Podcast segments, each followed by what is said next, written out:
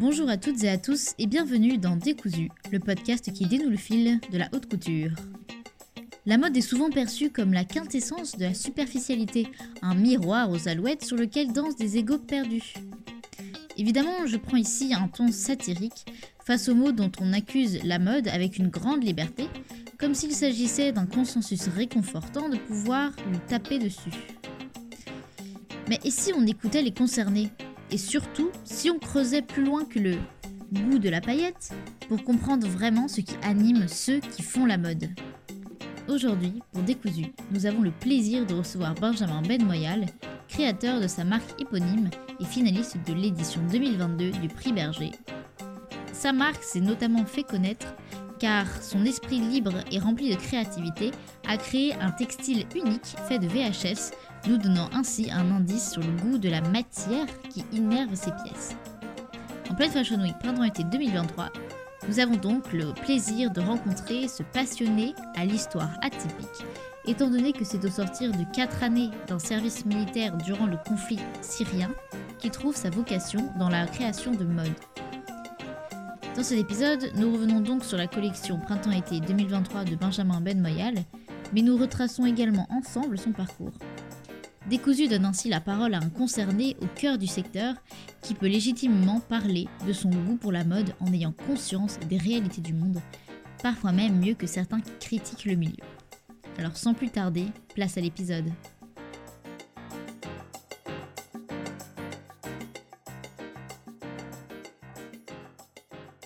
Se retrouve donc euh, au showroom Sphere qui est au Palais de Tokyo, mais on en parlera un petit peu plus tard, avec euh, le créateur euh, Benjamin Ben Moyal. Alors est-ce que tu pourrais un petit peu d'abord te présenter, dire un petit peu qui tu es qu'est-ce que tu fais? Alors, bah, je m'appelle Benjamin, j'ai 31 ans. Donc, je suis créateur femme, même si on vend également un petit peu à l'homme, mais je suis principalement designer femme. femme et je crée également des textiles éco-responsables pour mes collections en collaboration avec d'autres marques. D'accord. Alors donc comme je l'ai dit, on va d'abord, euh, avant de rentrer plus profondément dans euh, euh, ton parcours et, et tout ce qui peut être plus personnel dans la mode pour toi, on va d'abord parler du contexte dans lequel on est, puisque actuellement on est donc le dernier jour de la Fashion Week parisienne et on se retrouve donc, comme je l'ai dit en introduction, dans le showroom Sphere au Palais de Tokyo. Et euh, pour que tu nous présentes ta, ta collection euh, euh, de l'été 2023. Est-ce que tu pourrais un petit peu nous parler de cette collection? J'entends par là nous présenter un petit peu l'esthétique que tu souhaites retranscrire et les choses qui ont été importantes pour toi dans, ce, dans le travail de cette collection. Alors, euh, pour cette collection SS23, en fait, c'est un peu une continuité des, deux collections précédentes. C'est-à-dire qu'au niveau des formes, on va reprendre, et, de l'attitude, on va reprendre cette attitude très euh, nonchalante mais élégante en même temps euh, du nord du Maroc avec des caftans, du nord du Maroc, pardon, du sud du Maroc, avec tout ce qui est caftan, euh, pièces assez larges et amples euh, qui libèrent le mouvement, euh, mais également les rayures qui rappellent l'esthétique euh, berbère. Donc justement du sud du Maroc avec ces couleurs et, et puis des imprimés qu'on a développés cette saison. Donc c'est un peu, en gros, on reprend l'esthétique, on va dire, des formes des, des saisons précédentes, mais on ajoute à chaque fois des nouvelles choses, que ce soit euh, dans les imprimés, maintenant on a des nouveaux imprimés, que ce soit dans, les, dans le jacquard qu'on a ajouté, qui a inspiré des peintures de Monet, donc c'est des, un jacquard inspiré de pr- peinture impressionniste. Je voulais un peu donner un effet de 3D au, textile. Euh, donc voilà, ça nous a pris quelques mois de développement pour euh, développer ces nouveaux tissus. Et voilà. Et quand tu nous parles euh, du fait que ta marque a aussi une conscience euh, euh, éco-responsable, est-ce que tu pourrais un petit peu nous parler de comment est-ce que ça se passe, sur, sur quel, quel point vous travaillez, vous, pour travailler justement en conscience et quelles sont les valeurs qui sont fortes dans ta création Alors nous, le côté éco-responsable, c'est vraiment en fait l'ADN de la marque. Ok. C'est pas, je veux pas être hypocrite et dire que c'est par volonté de sauver le monde euh, d'être éco-responsable, c'est pas ça du tout. Euh, dans un premier temps, c'est plus par euh, processus créatif, c'est-à-dire que j'ai besoin d'être limité pour créer des choses nouvelles et mm, pour moi la limite passe dans la limite des matières premières. Donc en fait, si euh, j'ai tout ce qui est fil, tissu déjà sur stock, ça m'aide beaucoup pour créer des nouvelles collections. Après, maintenant, il faut, faut faire très attention au niveau des stocks parce qu'après, il faut faire de la production.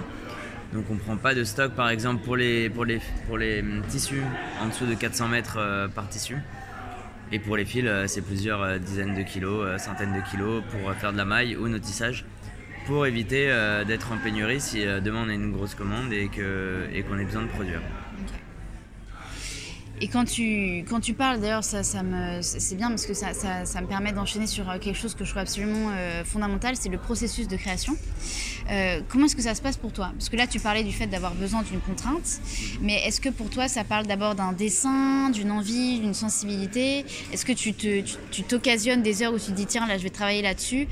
D'où est né, en fait, et par quel processus est née toute cette collection? Le processus créatif, en fait, il est un peu le même à chaque, à chaque saison. Donc, euh, comme on est une petite marque, euh, tout le monde fait beaucoup de choses, euh, moi compris. Donc, en fait, j'alloue à peu près deux semaines, trois semaines au, dessin, au plein de collections. Après, on la fignole un petit peu au fil, au fil des semaines. Toi, c'est d'abord par, sur 2D, sur feuille Ouais, moi, moi, je passe d'abord par le 2D. Et ensuite, on passe en 3D, c'est-à-dire c'est-à-dire le draping, le, le modélisme, etc. sur mannequin. Euh, mais j'ai besoin d'abord de commencer par un dessin et puis surtout pour pouvoir communiquer. Le dessin, c'est un moyen de communication. Il y en a qui vont communiquer autrement. Moi, j'ai besoin de communiquer avec mon équipe euh, avec, avec le dessin. C'est un petit travail aussi. Donc voilà, après, on fait aussi les tissus. Donc en gros, euh, c'est pas d'abord je fais les looks et ensuite je design les tissus. Je design les tissus en même temps que je fais les looks. Mm. Donc voilà, donc on a nos tissus en, tissus en cassette vidéo, mais on a aussi maintenant plein d'autres tissus et donc euh, il me faut aussi une semaine. Euh, en gros, j'ai voilà, j'ai deux semaines, trois semaines pour créer les tissus, créer les looks. Et c'est pas assez suffisant, mais on peut pas, je peux pas louer euh, un jour de plus à la création malheureusement. Et d'ailleurs, ça, là, tu parlais euh, de, ce tissu incroyable euh, en VHS qui est un petit peu le tissu euh, signature, j'ai envie de dire, de la marque. alors, est-ce que tu pourrais d'abord nous présenter un peu en quoi ça consiste et surtout d'où est venue cette idée quand même absolument incroyable? Parce que il y a quelques visuels sur le compte Instagram de Décousu, mais évidemment, j'enjoins tout le monde à regarder ce que tu fais sur ton compte.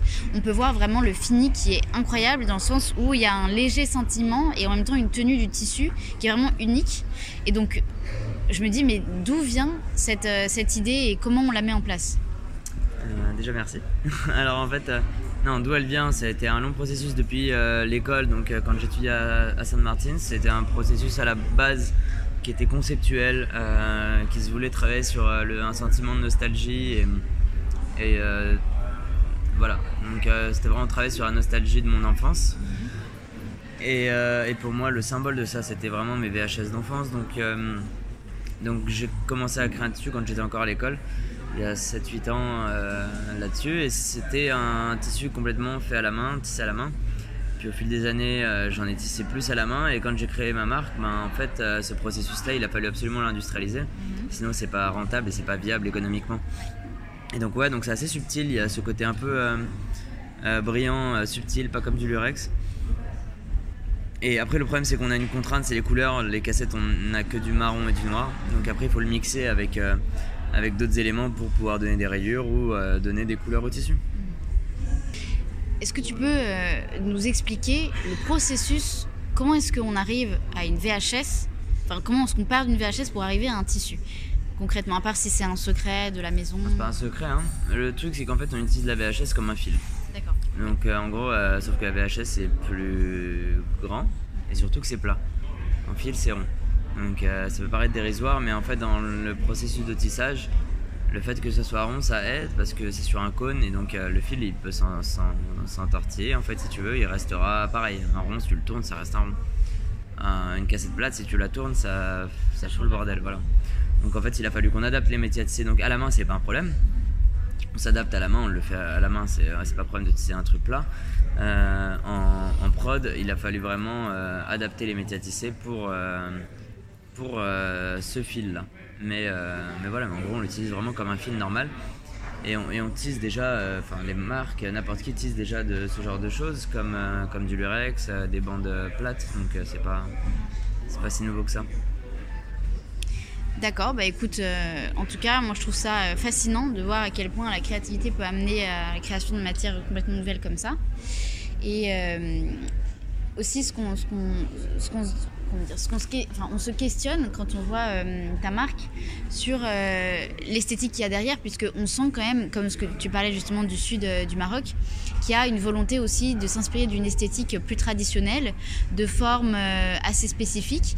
Et quelles sont toi tes inspirations esthétiques? Qu'est-ce que tu, quelles sont les images qui te viennent en tête, si tu en as, ou à, quoi Qu'est-ce que qu'est-ce que tu as envie en fait qu'on ressente quand on regarde tes vêtements?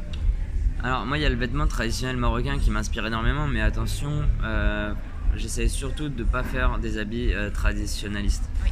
C'est pas mon but de faire des caftans traditionnels. C'est pour ça qu'on parle d'inspiration. Voilà, c'est vraiment c'est une inspiration. Euh, des fois elle est même très très vague. On ne peut pas le retrouver dans, certaines. À part les caftans évidemment, c'est plutôt bios, mais sinon dans les autres on les retrouve pas. c'est pas c'est pas explicite. Et euh, voilà, donc vraiment je m'inspire de ça, mais l'esthétique et au moins l'attitude en fait de la femme que j'essaye de créer, c'est l'opposé on va dire d'une femme euh, sexy dans le sens euh, dans le sens qui montre beaucoup de peau. Mhm. moi je trouve ça plus sexy les, les drapés par exemple qu'un un micro top.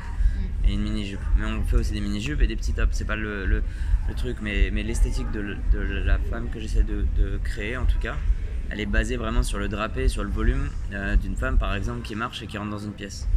Euh, voilà, enfin, je trouve que c'est ça qui donne l'attitude, mais c'est vraiment mon avis personnel et, mon esthétique perso. Ce qui explique aussi euh, le, le, tombé spécifique de, de tes tissus qui vraiment enfin vraiment pour, les voir physiquement, c'est quand même euh, assez spectaculaire de, voir le travail de la matière. Où vraiment on sent que tout est, euh, que le vêtement se réveille en fait, qu'il n'y a pas juste le côté être stylé, euh, dans le sens à faire un énième vêtement qui va ressembler à d'autres, mais il y a vraiment ce côté, on a envie de le regarder, de le toucher, de le porter, de le sentir, très corporel en fait. Et ça c'est assez exceptionnel quand même. Et alors maintenant, j'aimerais bien un peu plus pour qu'on comprenne aussi euh, d'où tu viens et la création et l'histoire de, ta marque et ton histoire tout simplement. Euh, est-ce que tu pourrais euh, nous présenter un petit peu ton parcours qui est, on peut dire, quelque peu atypique, puisque de ce que j'ai compris, si je ne me trompe pas, rien ne te destinait à l'origine à évoluer dans le milieu de la mode, puisque il me semble que tu as un passé d'étudiant en ingénierie et que euh, ensuite euh, tu as pu euh, intégrer en fait un corps d'armée tu as été parachutiste. Et est-ce que tu pourrais du coup nous raconter un petit peu cette histoire et surtout pourquoi la mode aujourd'hui? Parce que c'est vrai que ça, on pourrait penser que ça, ça détonne un peu dans ce, dans ce paysage personnel-là. Je sais pas, je pense que le stéréotype du garçon qui habillait des poupées, enfin, en tout cas, il me correspond pas du tout. c'est peut-être vrai pour quelques designers, mais en tout cas, je, je pense que vous connaissez quand même pas mal de jeunes créateurs et pour beaucoup, ils ont atterri là pas par hasard, mais c'est pas un métier qu'ils ont voulu faire depuis petit. Euh, moi, je savais pas ce que je voulais faire. En tout cas, je croyais savoir ce que je voulais faire quand j'étais euh, plus jeune. Euh, ou plutôt, je savais ce que mes parents voulaient que je fasse quand j'étais plus jeune. Ils voulaient voilà, sécuriser mon avenir, que j'ai un bon métier. Donc, ingénieur, c'est plutôt un bon métier. Voilà, pas trop chiant, avec un salaire convenable. Et donc en fait, bah, j'ai fait mon bac S, j'ai commencé des études d'ingénieur, et puis ensuite, euh, quand euh, à 18 ans on grandit, et ben, on se rend compte que c'est pas forcément ce qu'on a envie de faire. Et, euh, et, voilà, et, donc je suis parti. Et moi, comme je suis israélien, en fait, on a le service militaire obligatoire. Et à partir de ce moment-là, il a fallu que je m'engage en fait dans l'armée parce que c'est obligé, à moins justement qu'on fasse des grandes études comme celles que je faisais. Et là, je me suis dit, bah, quitte à faire l'armée, de toute façon, je sais pas, je savais pas ce que je voulais faire de ma vie. Euh, autant faire un truc un peu spécial. Donc, je suis rentré dans les parachutistes, puis dans les commandos parachutistes. Et euh, voilà, donc je suis parti au bout de trois ans. Mais euh, c'est vraiment cette expérience-là qui m'a révélé. Alors, j'ai pas voulu faire de la mode là-bas, hein, mais c'est juste que je me suis rendu compte que je voulais, après l'armée, travailler avec le beau et, et, et, travailler avec quelque chose de futile en fait. La, futilité pour moi, c'est pas une insulte ou ou euh, comment est-ce que je, dirais ça? Euh, quelque chose de péjoratif en fait chez quelqu'un. Je trouve ça extrêmement beau au final et, voilà. J'avais besoin de cette futilité parce que j'ai eu trop de sérieux euh, par la guerre et par, ce genre de choses. Ça parce qu'on se demande comment est-ce qu'on peut sortir d'une expérience aussi radicalement ancrée dans des considérations aussi concrètes et matérielles de la réalité la plus dure, donc à, savoir la guerre, et ensuite parvenir à s'épanouir dans un milieu qu'on pense j'entends là, c'est pas, pas ce que je pense, mais on entend en tout cas perpétuellement que la mode c'est un milieu très superficiel, qui est très dans l'image, etc. Et que dans le mauvais sens du terme. Hein. Et toi, ça n'a pas été compliqué justement d'arriver dans ce milieu-là où te dire peut-être que tu es en décalage ou peut-être que euh, tu as une certaine gravité euh, qui a pu parfois être compliquée ou tu t'es senti que ça, allait être compliqué de t'épanouir ou au contraire justement tu t'es dit c'est là que je vais prendre le contre-pied et que moi ça va me permettre de me retrouver aussi peut-être? Non, bien au contraire en fait. Euh, comment, comment je vais dire ça moi, il n'y a personne qui va pouvoir me dire que, c'est futile de faire de la mode parce que je pense que j'ai vécu des trucs un, peu plus euh, graves, on va dire. Mais en fait, c'est ça que je trouve bien. On a, besoin de ça. Alors, oui, j'ai eu un choc au début quand j'ai fait de la. Moi, je suis parti de l'armée le 28 août 2013. Je suis rentré euh, à Central Saint-Martin Salon le 2 ou 3 septembre 2013, donc j'ai eu 5 jours. Alors, oui, j'ai eu un choc et oui, euh, j'ai eu un tas d'adaptation qui a été assez long et ça a été très difficile au début. Mais mon but ultime, c'était vraiment de devenir comme ces autres étudiants de mode euh, qui euh, pensaient juste à, ce qu'ils allaient porter le matin. moi, je trouve ça génial. C'est pas du tout quelque chose de, négatif. C'est super cool que ton plus gros problème, c'est juste de savoir ce que tu vas mettre. Alors oui, c'est important de penser à, des choses sérieuses comme la guerre, comme le racisme, comme l'homophobie, comme comme toutes ces choses-là, et, la mode a un rôle à jouer là-dedans, mais il faut pas oublier que pour moi, le rôle principal de la mode, c'est de divertir. Donc, euh, donc voilà, moi j'avais juste envie d'être diverti et de divertir les autres. Et donc quand tu, me parlais euh, du fait d'avoir cette envie de travailler avec matière première l'esthétique finalement, pour toi, qu'est-ce que représente le vêtement euh, Quand tu t'habilles ou quand tu habilles les autres, est-ce que pour toi c'est euh, un récit, une armure, un soulagement, un combat pour euh, justement la liberté d'être qui on veut Ou qu'est-ce que pour toi représente la mode en fait, en tant que forme d'expression? Moi j'en sais rien, ça c'est compliqué. moi comment je m'habille, je m'en fous en fait, je m'habille mal. je cherche pas à bien m'habiller, je cherche juste à être confortable. Je suis pas le meilleur exemple. Qu'est-ce que tu cherches en habillant les autres? Qu'est-ce que tu veux qu'ils ressentent quand. Euh, hmm. bah, je veux qu'ils se ressentent spécial en fait. C'est-à-dire qu'à partir du moment où on porte un habit spécial, euh, tu te ressens forcément spécial. Euh, je veux dire, tu peux mettre un jean, un t-shirt blanc comme je porte à peu près tous les jours.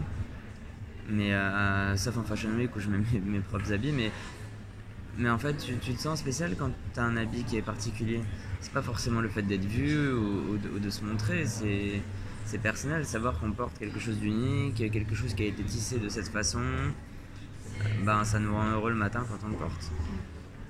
Donc euh, je sais pas ce que je cherche de particulier, moi je fais ça après, euh, je, cherche rien en fait, je pense.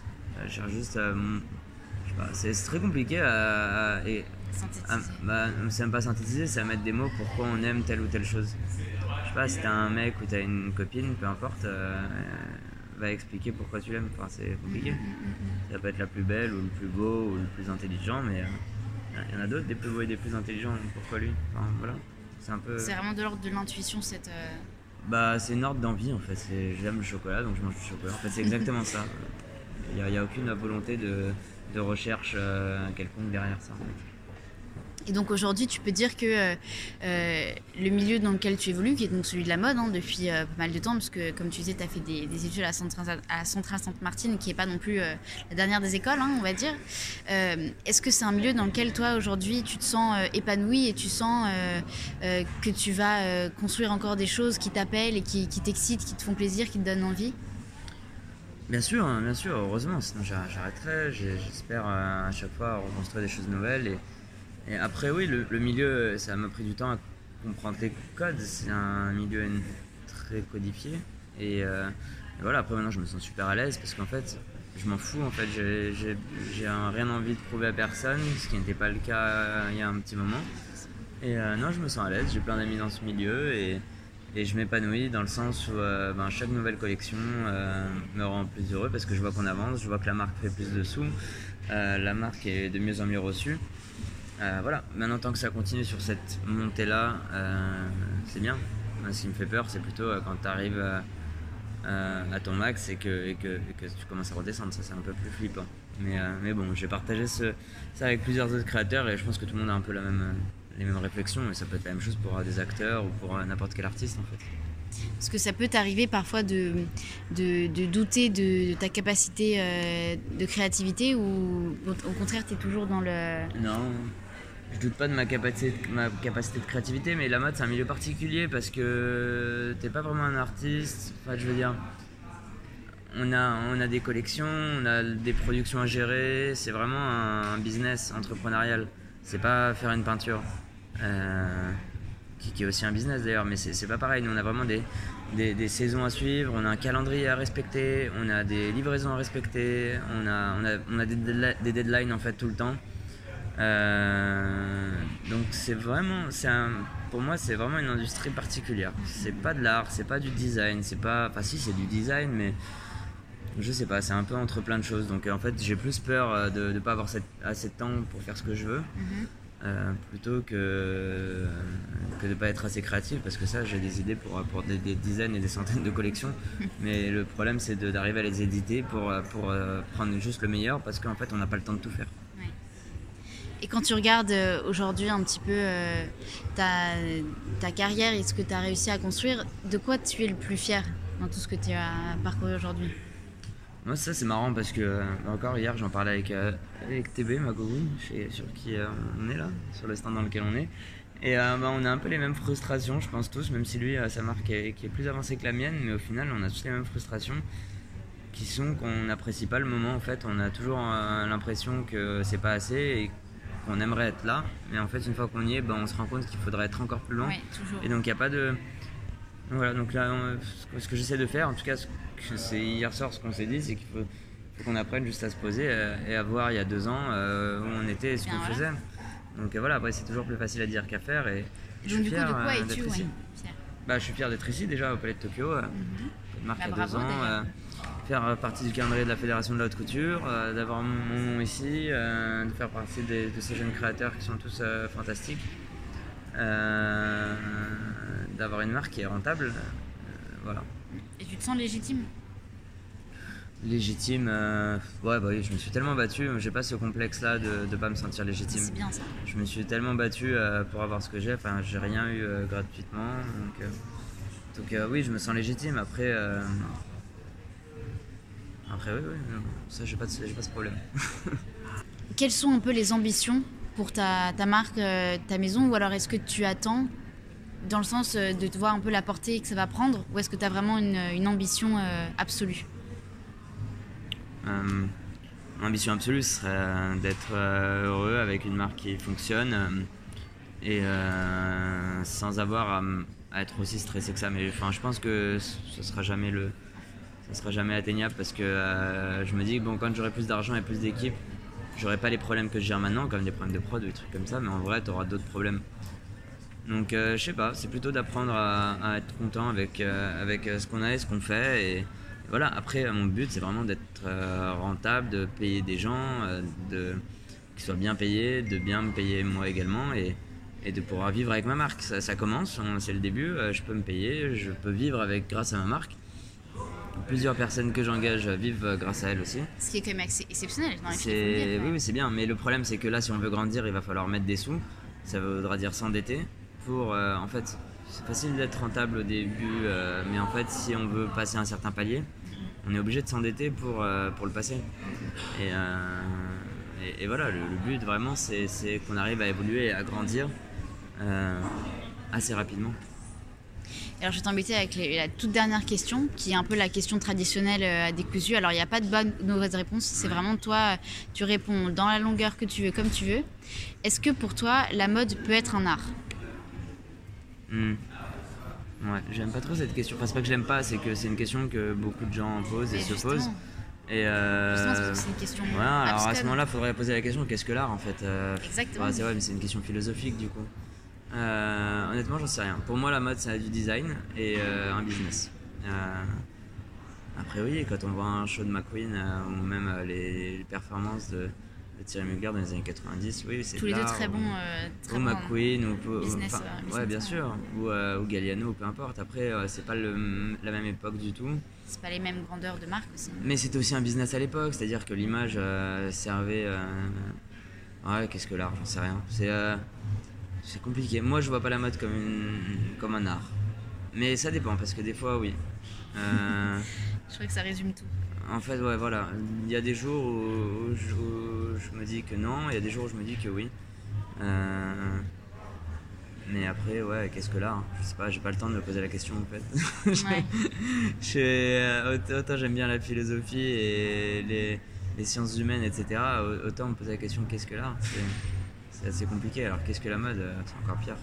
Ouais. Euh, C'est bien là tout le problème. ouais, Mais en tout cas, c'est euh, parfois oui, parfois non. Quoi. voilà, en fait, je dirais que que la mode est parfois un art. Ouais. Par hasard, par accident. Ouais, mais je peux voir euh, quelque chose d'artistique un jour et revoir la même chose le lendemain et, et me dire que c'est pas de l'art. Après le business, enfin l'art c'est du business aussi. C'est euh, juste que je, je pense que la mode on est rentré dans un calendrier qui est très serré, on est toujours en production, on n'a pas ce temps de réflexion. En tout cas je me sens pas comme artiste ou du moins je me sens artiste euh, deux semaines par saison. D'accord. Bah, je crois que ça résume tout. Voilà. Très bien. Et bah écoute, merci beaucoup. Merci, Bah, merci à toi. Et puis à bientôt. Bah, à très bientôt j'espère.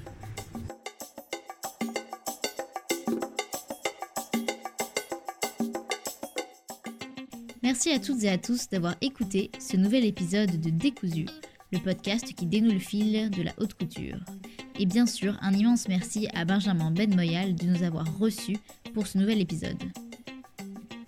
N'hésitez évidemment pas à rejoindre son compte Instagram Benjamin Ben Moyal pour pouvoir retrouver toute son actualité et découvrir ses pièces fantastiques. Je vous enjoins également à écouter les autres épisodes de Décousu pour découvrir l'arrière du décor de ce monde si fascinant qu'est la mode et pour comprendre quelle est la réalité de la vision et du quotidien de ceux qui créent la mode. Retrouvez donc Décousu sur Instagram au compte Décousu Podcast. Et moi je vous dis à très bientôt pour un nouvel épisode.